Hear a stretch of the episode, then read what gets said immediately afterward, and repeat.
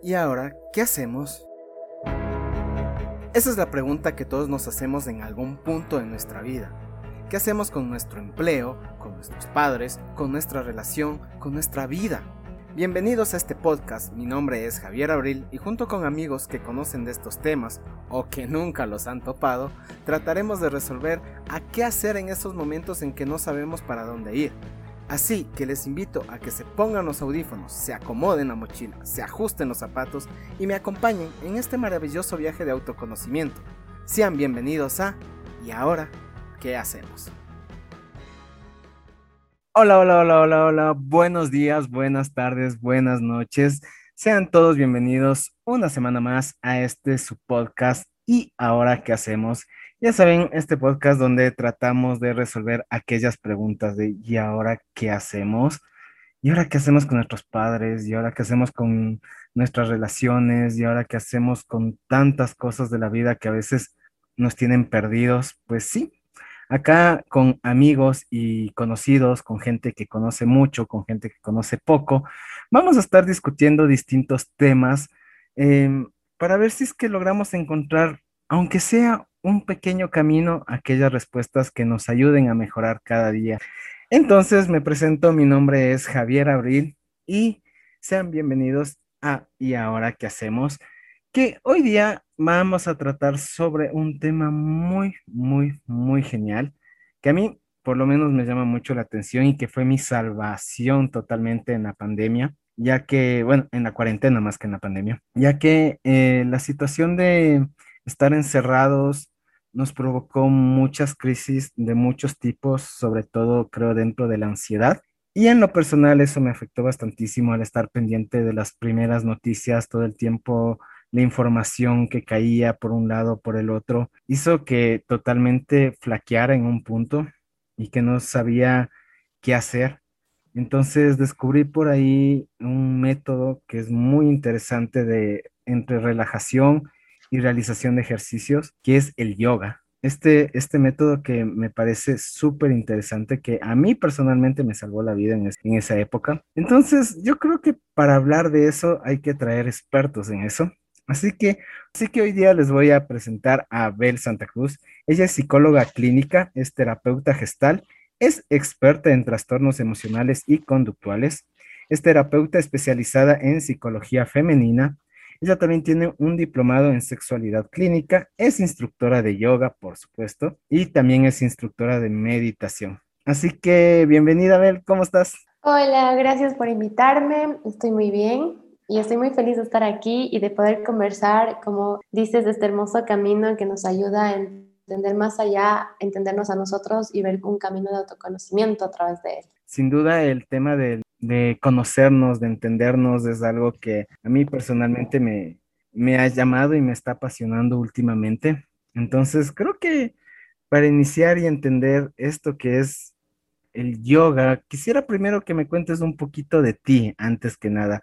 Cuéntame desde cuándo lo conoces, cómo ha sido tu historia con él. Coméntame. Claro. Bueno, ah, yo creo que siempre he estado en este camino mi papá siempre fue de estos eh, papás que te manda a hacer deporte, ¿ya? Siempre. Y yo eh, soy una persona un poquito torpe y me pasaba golpeando, cayendo y me mandaban a hacer fisioterapia.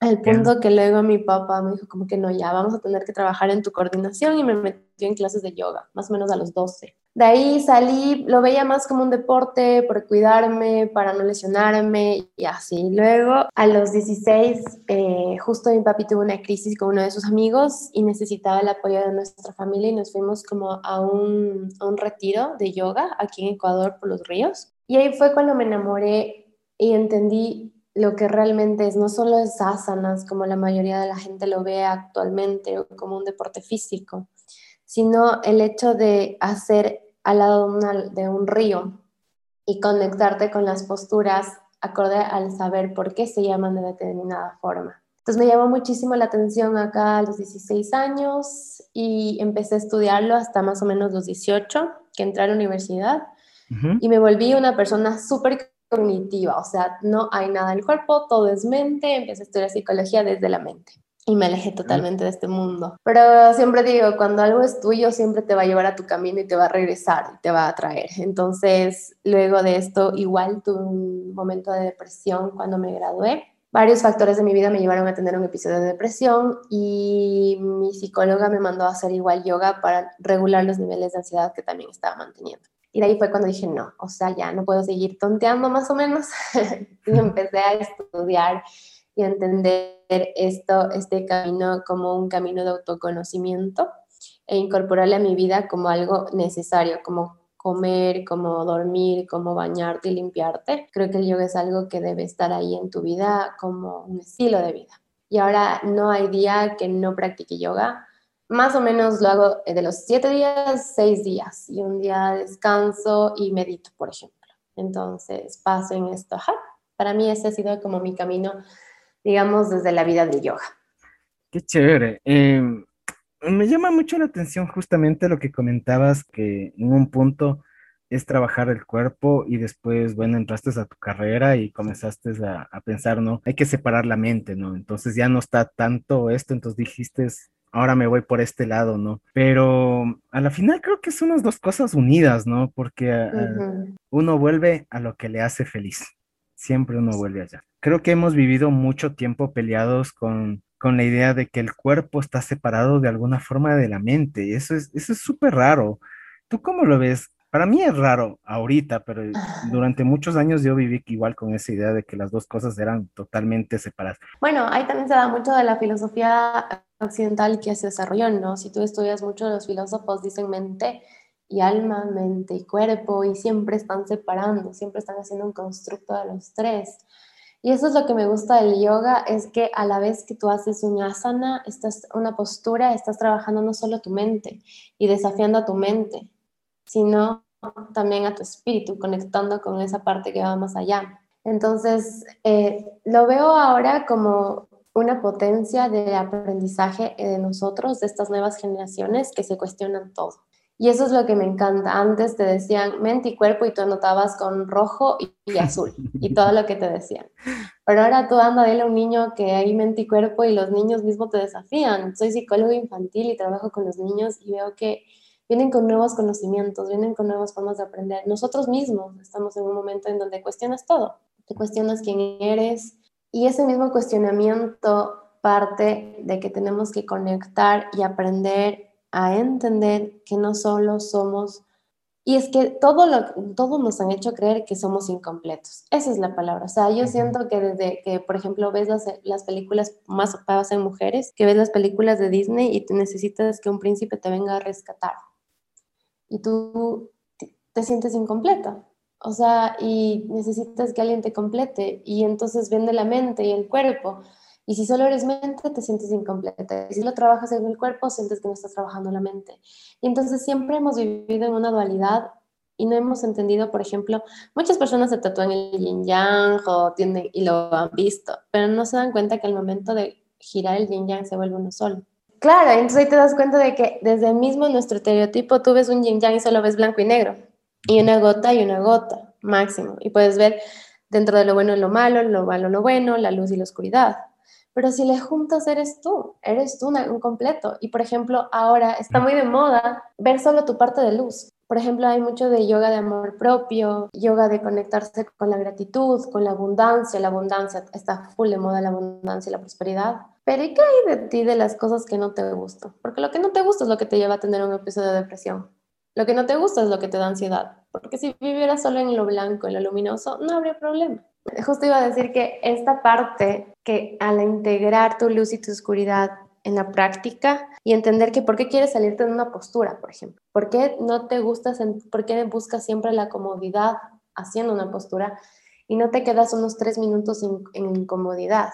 Es porque nos acostumbrado a estar en nuestra zona de confort. Y es la mente la que te mete en este cuadradito y te dice, no salgas, porque allá te puede comer un lobo, porque allá puede haber, pero ¿y qué tal si solo das el pie y te lanzas al vacío y vas a aprender algo. Siempre hay un fondo. Justamente lo que iba a comentarte era, como tú dices, ahorita está muy, muy de moda los temas de la abundancia, de la riqueza, de la, de la prosperidad. digamos entre comillas, ¿no? Porque a la final moda es porque está bastante gente como que ahorita buscando ese tipo de temas, porque como tú dices, ahorita ya llegó los cuestionamientos, ¿no? Creo que estamos en la época, como tú comentas, de, de cuestionarnos cosas, lo cual yo lo, lo veo muy bueno, porque es hora de cuestionarnos un poquito nuestras creencias, un poquito nuestras formas de pensar, un poquito de por qué hacemos las cosas. Y no es malo que, que sea una moda, ¿no? O sea, yo creo que eso, eso es muy positivo, pero sí es verdad que a veces eh, como que nos queremos concentrar solo en lo positivo, solo en lo bueno,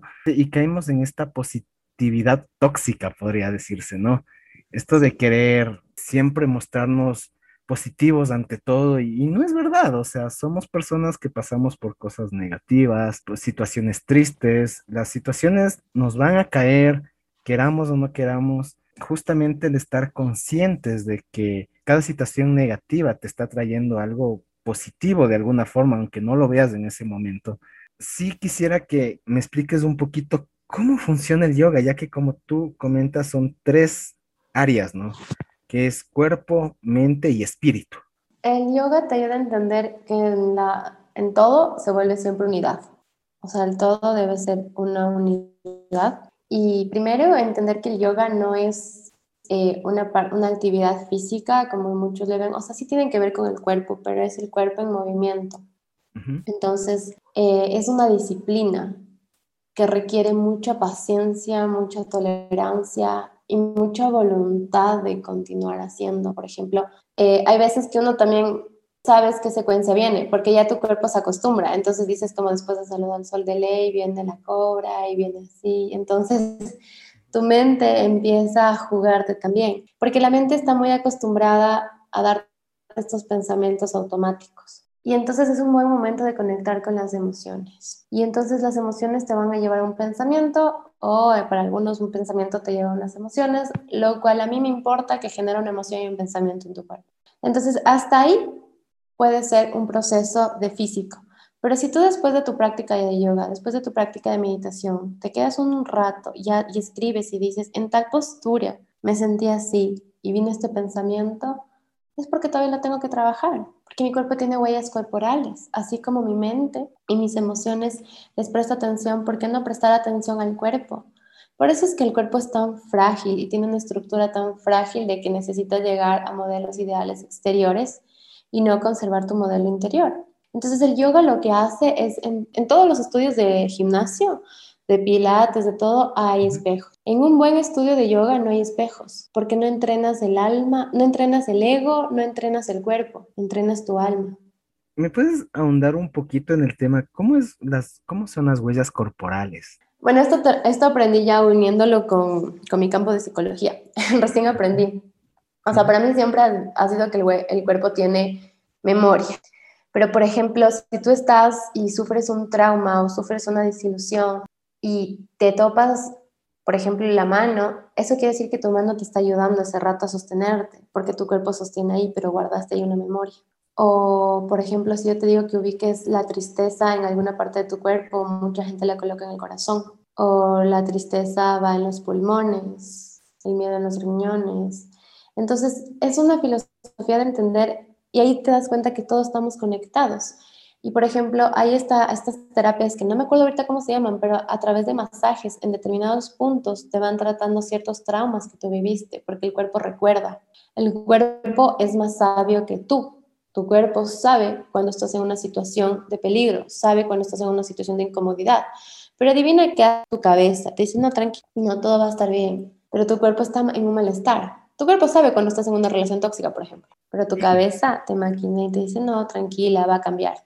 Entonces, eso es escuchar el cuerpo. Me llama mucho la atención justamente esto de que el, la memoria la guarda nuestro cuerpo, ¿no? O sea, nuestro cuerpo tiene memoria, mejor dicho. ¿Cómo, ¿Cómo sería el proceso para una persona que, por ejemplo, sufrió un trauma muy fuerte, digamos, un accidente de tránsito o algún, alguna herida muy fuerte dentro de su cuerpo y no la trata? Solo, solo el sentir o el tocar constantemente esa, esa herida les cambia de humor, les cambia de situación. Entonces, ¿cómo lo ves por ese lado? Experimentalmente y lo ves como un momento en donde de crecimiento. Todos los momentos son de crecimiento. Aquí siempre decimos, y los ecuatorianos pecamos de decir siempre, ¿por qué a mí? Y te pones en una situación súper víctima. Y a través de los años he aprendido que si te preguntas en vez del para qué, del por qué, ¿para qué? Tu respuesta cambia. Entonces, ¿para qué te duele la rodilla?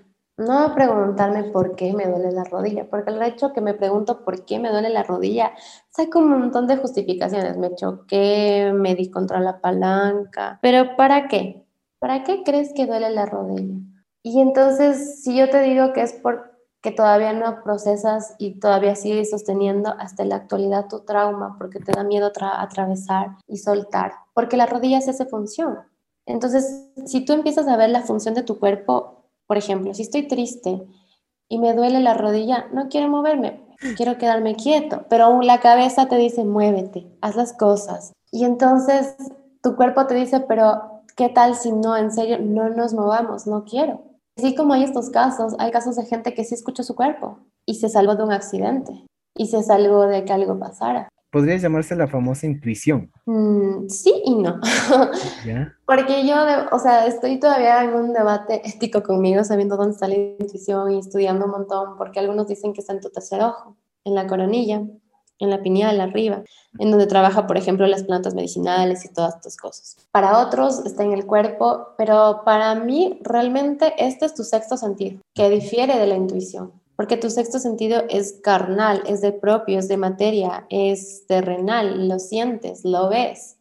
En cambio, el otro es más etéreo, no sabes, porque tu cuerpo te está diciendo algo que sí puede pasar. En cambio, lo etéreo es algo que te está preveyendo para el futuro. Pero ahí sí te digo, como es, es interesante decir que si tú sientes que es lo mismo, pues es lo mismo, porque a mí no me gusta debatir que es así o así.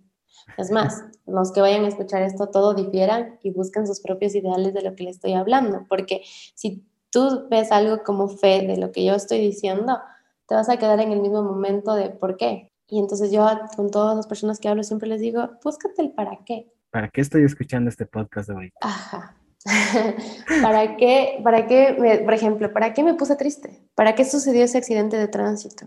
Y entonces te das cuenta que vives en una serie de circunstancias colectivas entre todos. Y dejemos de vivir en un pensamiento de solo yo, yo, yo, yo y el accidente de tránsito. Hay un estudio súper lindo que habla de la sincronicidad entre que un niño pateó una pelota, un carro se chocó el carro se voltea, le atropella a una señora y hay un montón de situaciones que llevan a eso. Pero entonces se dice, ¿qué tal si en la misma situación el niño no estaba ahí? Y entonces son todas estas sincronicidades que uno piensa, pero eso te da la mente de preguntarte para qué. Porque si te digo por qué, es porque esa señora estuvo ahí y pasó eso y no sé qué y no sé cuánto y sigues en lo mismo. Justamente creo que era en una grabación igual de otro programa anterior, no sé si saldrá antes o después, pero hablábamos con una psicóloga igual que comentaba y que decía que de alguna forma la conexión eh, profunda entre todos nosotros, igual la energía que se que lanza tanto nuestro cuerpo como nuestra mente, de alguna forma nos hace buscar ciertas acciones, ¿no? Entonces comenzábamos a hablar de la colectividad, ¿no? De la, del pensamiento colectivo que existe en la actualidad y cómo se, se dice, ¿no? O sea, no nos pareció tan loco que podría ser que de alguna forma colectivamente todos buscamos frenar un poco el mundo, porque todo el mundo estábamos corriendo demasiado, que hagamos esto, que hagamos esto, y como que todos corríamos tanto hasta que de repente la energía, Dios, del mundo, nuestros cuerpos, quién sabe cómo fue, nos mandó esto, que, que no es tan bonito, pero que justamente deberíamos preguntarnos para qué nos mandaron el COVID, ¿no? Y que llega y nos frena el mundo pero nos frenó como jamás nada lo ha hecho, creo, en décadas y más de un siglo tal vez. Es interesante, o sea, es interesante ponernos a pensar un poquito también de en el para qué, como comenta Abel, ¿no? O sea, por ejemplo, justo en esto del COVID, si te pones a pensar, yo me he dado cuenta, y esto ya es mi experiencia propia, pero Estados, yo estuve súper expuesta muchas veces y, y yo en serio, hasta dormí con una amiga que luego resultó tener COVID y yo como que, oh Dios mío, voy a estar enferma. Porque era obvio, o sea, tenía que estarlo. Había escuchado que hay gente que ni siquiera se sacó la mascarilla y tenía, o sea, estaba en su casa y tenía. Entonces dije como, yo súper nerviosa, hablé con un maestro y me dijo que si es que yo tengo miedo, activo mi miedo en todo mi cuerpo. Y entonces no es como que te digo, vayan y vibren alto, sino más bien como eh, vivir en conciencia te va a ayudar a entender la enfermedad, porque para la ayurveda, que es una de las cosas que también me encanta, el ayurveda dice que la enfermedad es un desorden y que te enfermas cuando tu cuerpo está, tu mente, tu cuerpo y tu alma están en desorden. Entonces, para mantenerla en orden, tienes que mm, hacer cosas que te den bienestar, que tu alma diga esto es. Por ejemplo, no debe ser para todos el yoga, pero ¿qué tal si es para boxear? Porque para mí un momento en mi vida, en serio, era terapéutico ir a boxear porque tenía mucha ira. Y hay mucha gente que está con ira y se está comiendo las iras porque está con iras con el mundo, que porque me despidieron, que me hicieron esto, que no sé, y es válido. Pero ¿qué vas a hacer con esa ira? Después se va a transformar en una enfermedad. Y entonces vivir, en, vivir haciendo yoga, ¿qué realmente es el yoga? Es eso, vivir en conciencia, hacer un estilo de vida consciente. Porque yoga no solo, una de las ramas del yoga es famosísima, que son las asanas, que todo el mundo ve, las posturas, la, las secuencias, pero ¿qué hay detrás del asana? Te has puesto a preguntar qué hay detrás de ese maestro que logra hacer la postura del escorpión, poner sus pies invertidos sobre su cabeza. ¿Qué hay detrás de ese maestro? Muchísimo trabajo interior. Comer saludablemente. Mi lema es vivir en conciencia.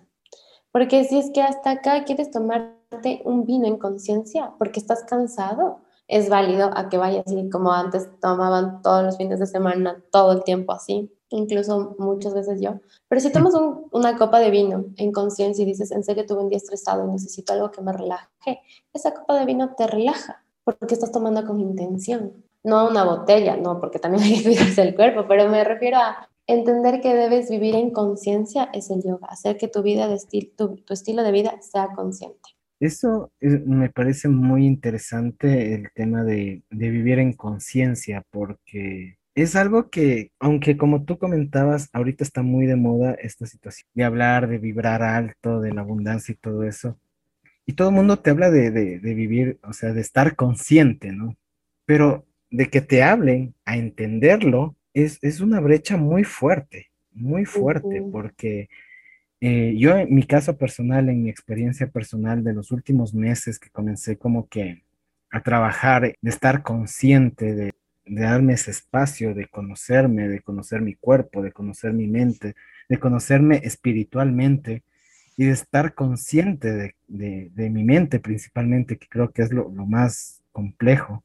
Eh, he ido entendiendo que, el proceso es durísimo, el proceso es súper complicado porque uno tiende siempre a volver a donde se siente cómodo, como comentaste anteriormente. Uno, si te sentías cómodo, como dices, saliendo cada fin de semana a beber, y, te emborrachabas y estás chuchaqui todo el domingo y el lunes vas a trabajar de nuevo esperando a que llegue el viernes para volverte a embriagar y y pasar. Y así estás constantemente. Después te vienen situaciones como las enfermedades, situaciones como las relaciones de pareja o, o quebrantos así, o situaciones con tu familia, ¿no? Que, que está trayendo consecuencias de, esa, de, ese, de ese bucle en el que estás, que te hacen pensar, ¿en serio estoy bien? O sea, de verdad, esto, esto es lo que yo conscientemente estoy buscando. A mí por lo menos me ha golpeado muy duro eso porque, porque yo soy una persona que, que durante mucho tiempo y, todavía estoy en ese proceso. Voy a irme a beber esto, como digo, cada semana, como tú dices, o sea, yo escojo hacerlo, pero hasta donde yo sé que está bien. Y, la decisión es tuya, o sea, si quieres embriagarte ese día, está bien, estás consciente, pero, pero que sea por tu decisión y porque quieras, no porque estás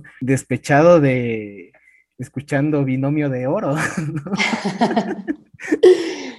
bueno, es que mira, ahí sí yo fui una de esas y lo que he aprendido es, sinceramente, que es un sistema de recompensa, ¿sabes? Que no te enseñan desde niño a regular tus emociones.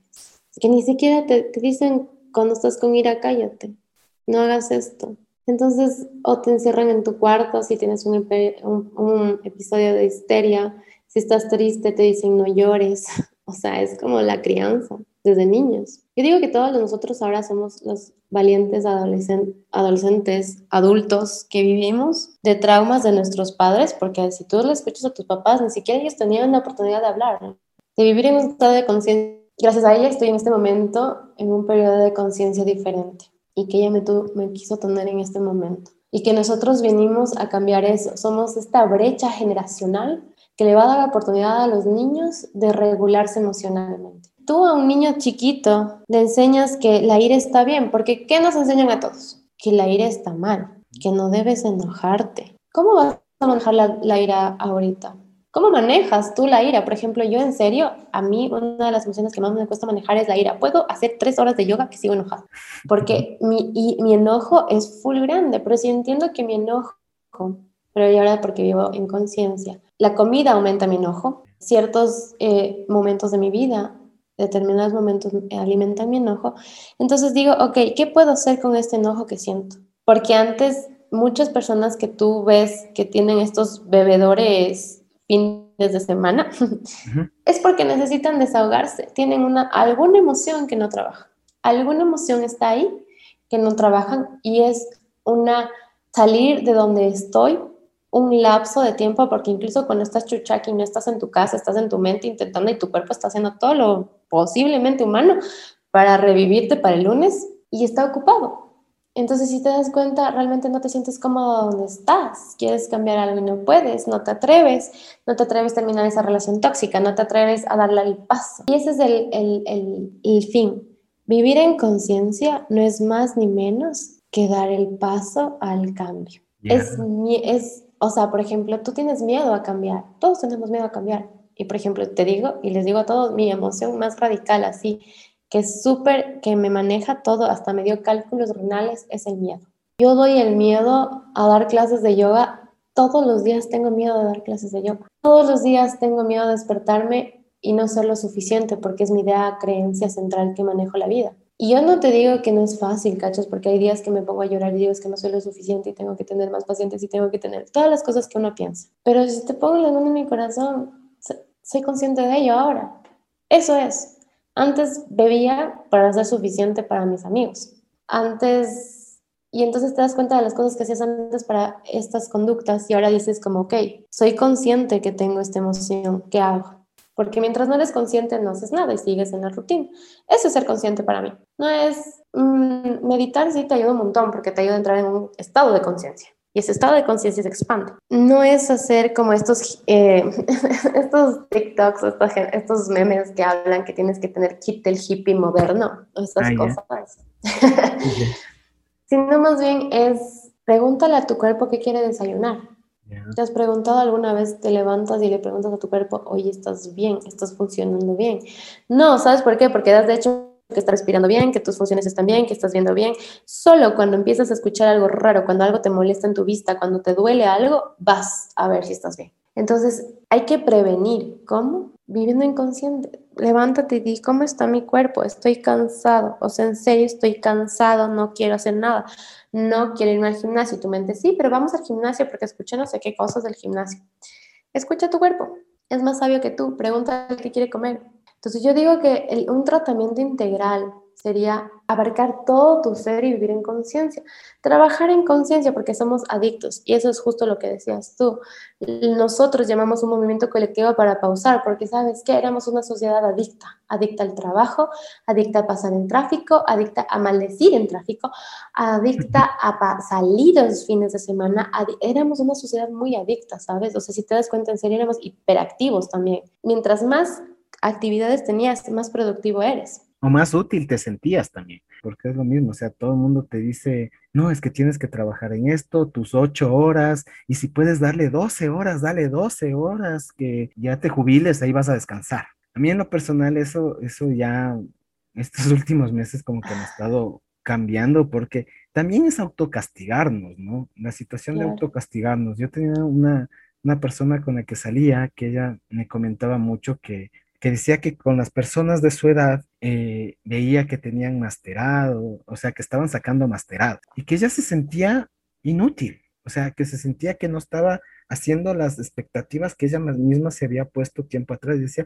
pero yo, ¿por qué no estoy estudiando? ¿Yo por qué no estoy haciendo esto? Y, y al mismo tiempo le veía y veía que hacía un montón de cosas, pero ya no quería hacerlas porque pensaba que no estaba haciendo nada. Entonces, es como que una rueda tan absurda en la que nos embarcamos, que, que, hacemos todo pero no hacemos nada y después queremos hacer esto pero no acabamos ni lo primero y estamos constantemente en eso. Y tuvo que llegar el COVID para frenarnos un poco y aún así no aprendemos. Sí, somos bien tercos. mira, por ejemplo, desde, desde el mismo hecho de que te tienes que portar bien para luego estar en el paraíso. Desde ese mismo hecho, postergamos todo. Tenemos que sacarnos el aire para luego ser felices. Y es porque nos enseñaron a vivir sin tu propósito. O sea, eso es algo muy interesante. Postergamos algo para luego ser felices. Qué triste que sea eso. Es que sí es verdad. O sea, mira, estás en el trabajo y pasas, las mamás, por ejemplo, en las familias, pasaban ocho horas en el trabajo, llegaban a hacer los deberes y a acostarles a sus hijos. ¿A qué rato jugaban? ¿A qué rato te dabas cuenta de que tu hijo es hiperactivo si no pasa ni contigo? Ese tipo de situaciones sí me hacen pensar en que mm, las prioridades que tenemos como personas o como sociedad, de verdad que capaz que están muy distorsionadas. Sí, pero creo que es nuestro momento, o sea, de hacer el cambio, de decir, yo quiero cambiar. Porque otra es la famosísima que siempre encuentro que me dicen, yo ya estoy cambiando, pero mi familia no. Y es como, pero no, no tienen que cambiar, ¿sabes? O sea, no, tienes, no puedes obligarle a tu mamá a cambiar, no puedes obligarle a tu papá a cambiar. Es justo este chiste que le hacen a los psicólogos de la rueda, que porque un psicólogo no puede cambiar una rueda del carro, porque la rueda quiere, debe querer cambiar primero. Ah, no lo había escuchado. Está bueno. Pero es verdad, o sea, no puedes cambiar a alguien que no quiere ser cambiado. No podemos despertar espiritualmente a gente que no quiere despertarse, porque hay gente bien cómoda donde está y hay que dejarle ser. Te duela, sea tu papá, sea tu novio, sea tu madre, tu, cualquiera, cualquiera, tu amigo, lo que sea. No puedes hacerle el camino porque estarías haciendo algo que va contra la espiritualidad misma. Claro, siempre queremos cambiar, ¿no? Cambiar ideas, cambiar a la gente que nos rodea, porque pensamos que nuestro pensamiento está bien y el, del resto está mal. Entonces, sí creo que hay que frenar eso un poquito.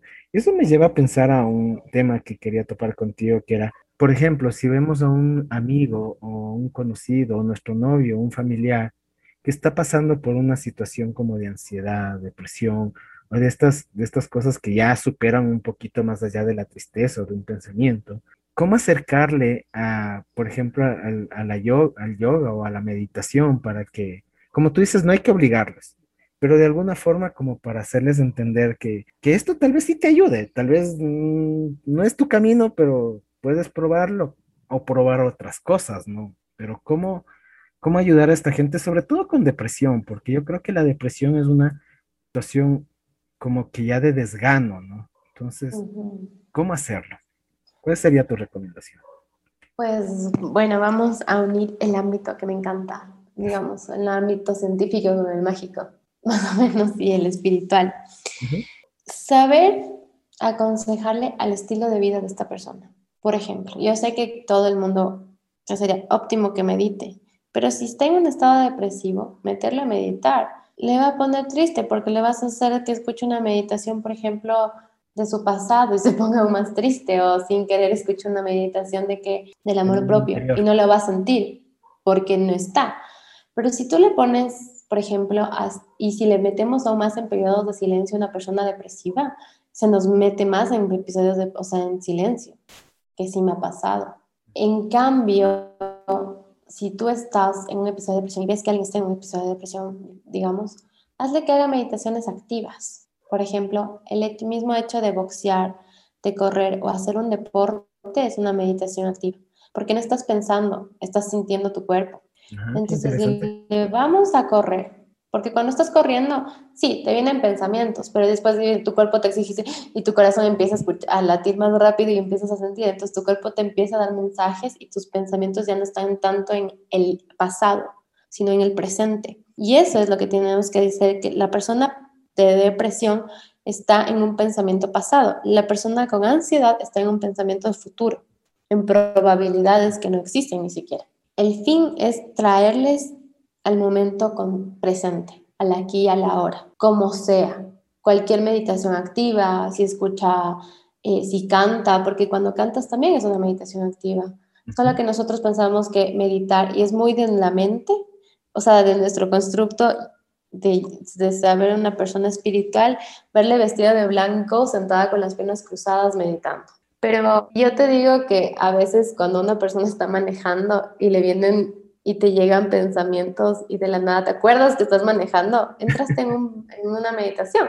Entonces, y pasa. Cuando una amiga estaba con depresión, no quería salir, yo me iba vestida de deporte y le sacaba de la cama. O me metía con ella en la cama y le daba chocolate y le abrazaba, porque la dopamina sube eso. Entonces, tal vez no necesitan saber y salir de ahí. Tal vez estas personas lo único que necesitan es saber que estás ahí.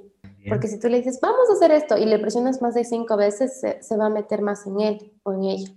Si le dices dos veces y no quiere, pues tú acomódate, pero quédate con esa persona y hazle reír. Ah, cuéntale bromas, eh, cuéntale chistes, vean una serie juntos, hasta que solita quiera salir. Y poco a poco, y si es que ya es una depresión súper fuerte, de verdad que vaya a ver un psicólogo y que pueda trabajarlo. Pero si tú le ves que es un episodio, como digo, de llanto fácil y de tener un poco de pensamientos confusos, pues ayúdale de esta forma. Por ejemplo, en mi caso, un momento que yo puedo decir fielmente que entro en el presente es en un concierto. Yo estar, para mí personalmente, el estar gritando, sintiendo, escuchando, y, yo sé que es con full gente y todos así moviendo y saltando, pero es una energía tan impresionante en mi caso. Bueno, yo escucho rock y, metal principalmente, entonces los conciertos siempre son bien eufóricos. Entonces, sí, sí. Ajá, pero estar en ese ambiente, a mí me ha llevado a estados donde, claro, o sea, le saco la madre a mi cuerpo hasta decir basta, hasta donde, pero ese ratito no siento nada, estoy tranquilo, estoy feliz.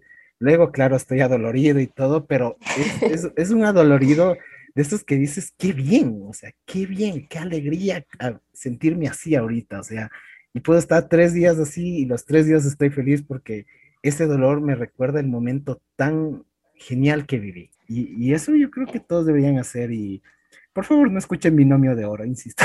o escuchen, pero no, no cuando estén tristes. Eso es algo súper importante, sabes que hablas de los conciertos. Es algo que últimamente he estado estudiando un montón desde que empecé a estudiar el autismo. Los, estos niños con autismo tienen grados de hipersensibilidad en los sentidos.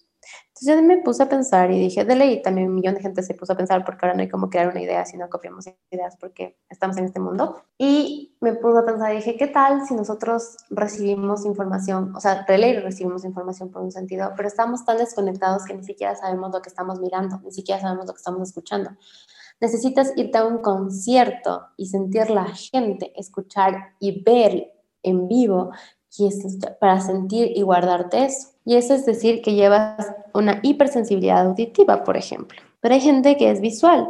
Entonces, yo digo como ser consciente es también saber como, por ejemplo, si yo, yo me nutro y como alimentos y así se nutre en mi cuerpo, y mi mente se nutre a través de las emociones y las situaciones, los sentidos que nutren. ¿A dónde va toda esta información? ¿Y por qué no eres consciente de esta información? ¿Por qué no eres consciente de todos los sonidos que estás escuchando? o de lo que estás viendo, porque solo fijas tu atención en algún lugar o de lo que sientes. Hay muchas personas que son, son hipersensibles al tacto y entonces tú les quieres abrazar y ellos te rechazan y tú te sientes ofendido. Pero imagínate si todos supiéramos que tenemos hiper o hiposensibilidad en los sentidos. Sería magnífico. Entonces, vivir en conciencia también es, ok, ¿qué aprendí hoy de mi sentido del olfato? Pasé por algún lugar, olí algo, la única vez que te das cuenta del olfato es cuando hueles algo rico o pasas por una panadería y te huele a pan. y desata todo tu cuerpo y, y, y, salivas porque dices, ah, qué rico comer pan caliente. o sea, es como, pero no eres consciente, ¿me cachas? En cambio, si tú meditas, porque hay meditación para hacer los sentidos y anulas al máximo un sentido, por ejemplo, un tipo de meditación activa que ayudaría muchísimo es ir a una eh, a, a Papayacta y te metes en estas piscinas de agua frías y te contraes todos tus muslos o te levantas y lo primero que haces es bañarte en agua helada y despiertas todo tu sistema y le llevas al máximo al tacto y luego te relajas con agua caliente, es un tipo de meditación, porque piensa en agua fría. Atrévete a pensar en agua helada de tu pasado. ¿Me gachas?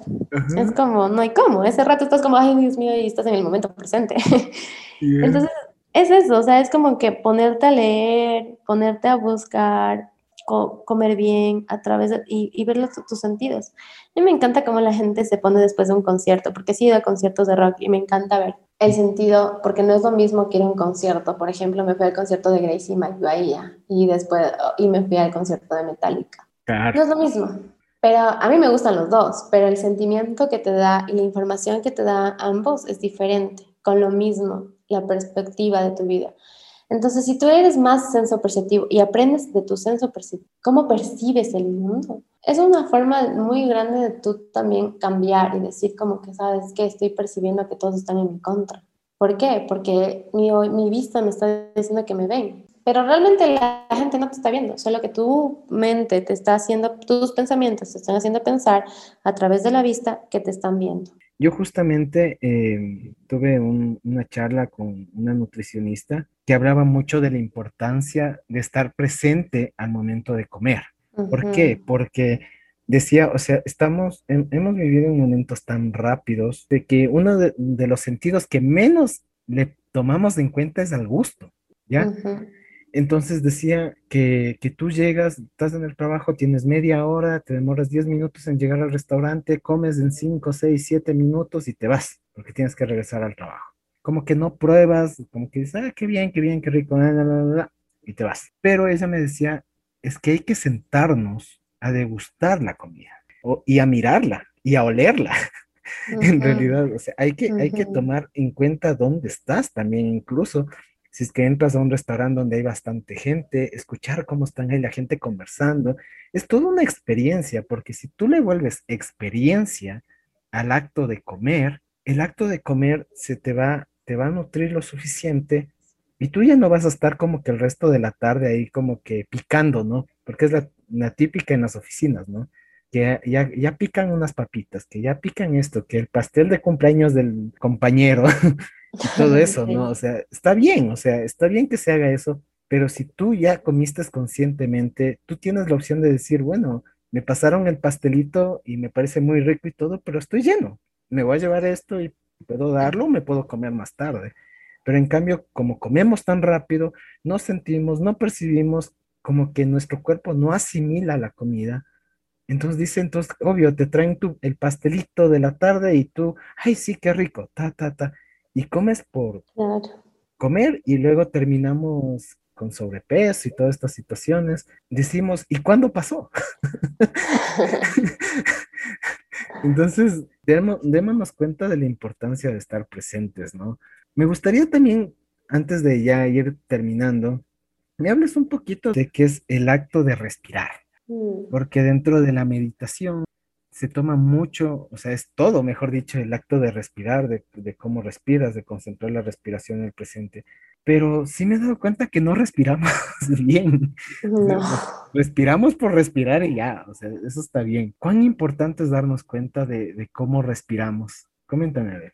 Mira, incluso en el COVID te das cuenta de la importancia de respirar, porque mm, pasamos con mascarilla y no sabías la importancia que tenía de salir y poder respirar sin mascarilla, ¿cachas? Estábamos tan metidos en nuestro mundo que no nos dábamos cuenta que teníamos ese hermoso regalo. Entonces, creo que el, el tema de la respiración es súper importante porque viene de la palabra inspire, que es inspiración. Y entonces se dice que cuando te falta inspirar no estás respirando bien. Y entonces te das cuenta que la mayoría de la población no respira bien. Entonces no estamos creando nada. La respiración es lo que te trae el momento presente, pero es aprender a, de, a manejarlo o regular, ser consciente de lo inconsciente. Porque tú no estás diciendo, bueno, ahorita voy a inhalar y voy a exhalar, a menos que sea una clase de yoga. Mientras tú estás en el mundo exterior, ni siquiera vas a decir, mi, mi, mi corazón va a latir ahorita, va a dilatar. No, nada, ¿cachas? Das por hecho que tu cuerpo hace eso. Entonces, ¿qué hace la respiración? Te trae al momento presente, porque si dejas de respirar, igual que cuando te metes en este agua helada, no puedes pensar en problemas. Entonces, mientras tú vayas meditando y vayas respirando, tu respiración se va haciendo más, siempre digo, lenta, larga y profunda. Y mientras más lenta, larga y profunda es, entras en estados meditativos Y ahí sí, saber que el primer mito es, no es que la respiración te va a hacer no pensar, sino más bien en la meditación, en este estado meditativo, que la respiración te ayuda a llegar, aprende a ser un observador o observadora de tus pensamientos. No intentes controlarlos, no intentes entender el por y el para qué de los pensamientos, simplemente observa tu manera de pensar, registra tus pensamientos porque la respiración te ayuda a entrar en estos estados meditativos, a entrar en ti. Por eso hay un millón de pranayamas, de técnicas de respiración que te llevan a entrar en tus sentidos. Por ejemplo, el pranayama de la abeja o te ayuda a centrar a través del sonido y de la vibración tu atención al presente. Entonces la respiración es la manera, como decir, que los yotish decían que regreses al principio. Tienes que respirar para nacer o sea, para vivir, para que te digan que estás vivo. Entonces, respira en conciencia. ¿Cómo? No es que te voy a decir que todas las 24 horas uno respira en conciencia y decir, porque a mí me encanta decir que tenemos que aprender a ser eh, brujas modernas, sanadoras modernas, sanadores modernos y aprender que todo esto de los yogis modernos, entonces, en este momento tómate cuando tu jefe te esté enojada, o sea, te esté molestando y quieras mandarle al diablo y renunciar, anda al baño y toma tu mano, topa tu, mano derecha el estómago y tu mano izquierda el corazón e infla lo máximo que puedas tu estómago y de ahí eh, retén, infla y retén con la respiración. Inhalas, inflas, exhalas, retén. Y te vas en este momento de inhalación y exhalación que te va a traer al presente y vas a decir, no, no, porque necesito pagar mis deudas, no, porque necesito que mis hijos coman cualquier cosa ya, que te realice y te aterrice. Pero siempre digo, mucho se convierte en veneno. Todo en grandes cantidades es veneno. Y si te pones a, a tener que controlar tu respiración y querer controlar todo el tiempo, pues estudia porque quieres controlar todo. Pero si te metes a estudiar y metes profundidad, te das cuenta de que todo, absolutamente todo, en cantidad, muchísima cantidad, se resulta ser veneno. Si tengo muchísima fe, me quedo en un momento solo de tener fe y no de actuar. Como comentabas al inicio, todo creo que es equilibrio. Todo es llegar a acuerdos entre cuerpo, alma y mente. O sea, creo que eso puede ser fundamental como seres humanos, ¿no? Llegar a los, a los equilibrios. Pues, Miguel, muchas gracias. De verdad ha sido una charla increíble. Llegamos con yoga y hemos topado un millón de temas más. Sinceramente está increíble. Tienes que volver a visitarnos. Ojalá podamos tener otra charla con otros temas que me parece muy interesante, sobre todo desde tu conocimiento de, la psicología, ¿no? Eh, Miguel, muchas, muchas gracias. Eh, Puedes ayudarnos con tus recomendaciones, palabras finales, si quieres mandar saludos a alguien y ayúdanos con tus redes sociales porque para quienes sepan, yo a ver le contacté porque le encontré en Instagram, tiene un, perfil de Instagram súper, súper genial que yo le recomiendo muchísimo, pero que Bel les hable un poquito más sobre ese proyecto. Gracias. Bueno, como último quiero decirles que tenemos que aprender a dejar de vivir en la individualidad y aprender a vivir en la integridad. Siempre desde la universidad pasaban peleando que la mente genera emociones, que las emociones generan eh, los pensamientos y así. Siempre pasaban en dualidad. ¿Qué tal? Y hasta ahora en serio me he peleado con ciertos psicólogos y digo, integral, seamos seres integrales, aprendamos a integrar. Nadie tiene la razón. Una persona puede vivir un trauma desde sus emociones como una persona puede vivir un trauma desde sus pensamientos. Si tú aprendes a vivir tu vida de una manera integral y consciente, vas a cambiar muchísimo y aprender a sanar, aprender a sanar aquellas heridas que sabes que tienes. Porque todos sabemos nuestras heridas, solo que a veces nos hacemos como los locos, los que no tenemos, los que nos gusta sonreír mucho. Pero una vez que inicies tu proceso de sanación a través del yoga, a través de psicología, a través de cualquier cosa que para ti sea sanador, vas a ver cómo va a cambiar. Y esa es realmente la espiritualidad. Y aquí quiero romper un mito que siempre me preguntan, que es si el yoga es religión. No, Tú puedes ser católico y practicar yoga porque a la larga estás conectando con tu ser creador. Llámelo como lo llames, pero esa es tu fe y lo estás haciendo para ello. ¿Qué importa si yo creo en otra cosa? es tu fe y la tienes, pero no es una religión, es un camino espiritual.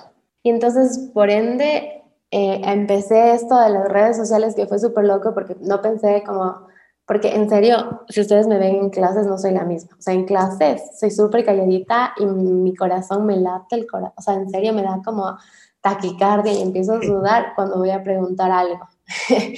Pero en redes sociales y hablando acá, me encanta hablar, me encanta que me inviten a lugares, me encanta que la gente vaya expandiendo los conocimientos y, se cuestionen todo. Soy más espontánea, entonces no pensé que esto realmente iba a funcionar. Eh, dije como, y a esto sí les invito, todos tenemos voz y muchas veces mi voz estuvo callada por mis prejuicios, por mis miedos y por qué pensarán los demás porque después converso con mujeres me dicen, ¿quién no podría hacer historias?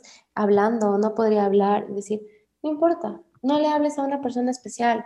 Piensa que detrás de alguna pantalla de cualquiera persona que te está escuchando, una de todas esas personas va a necesitar eso.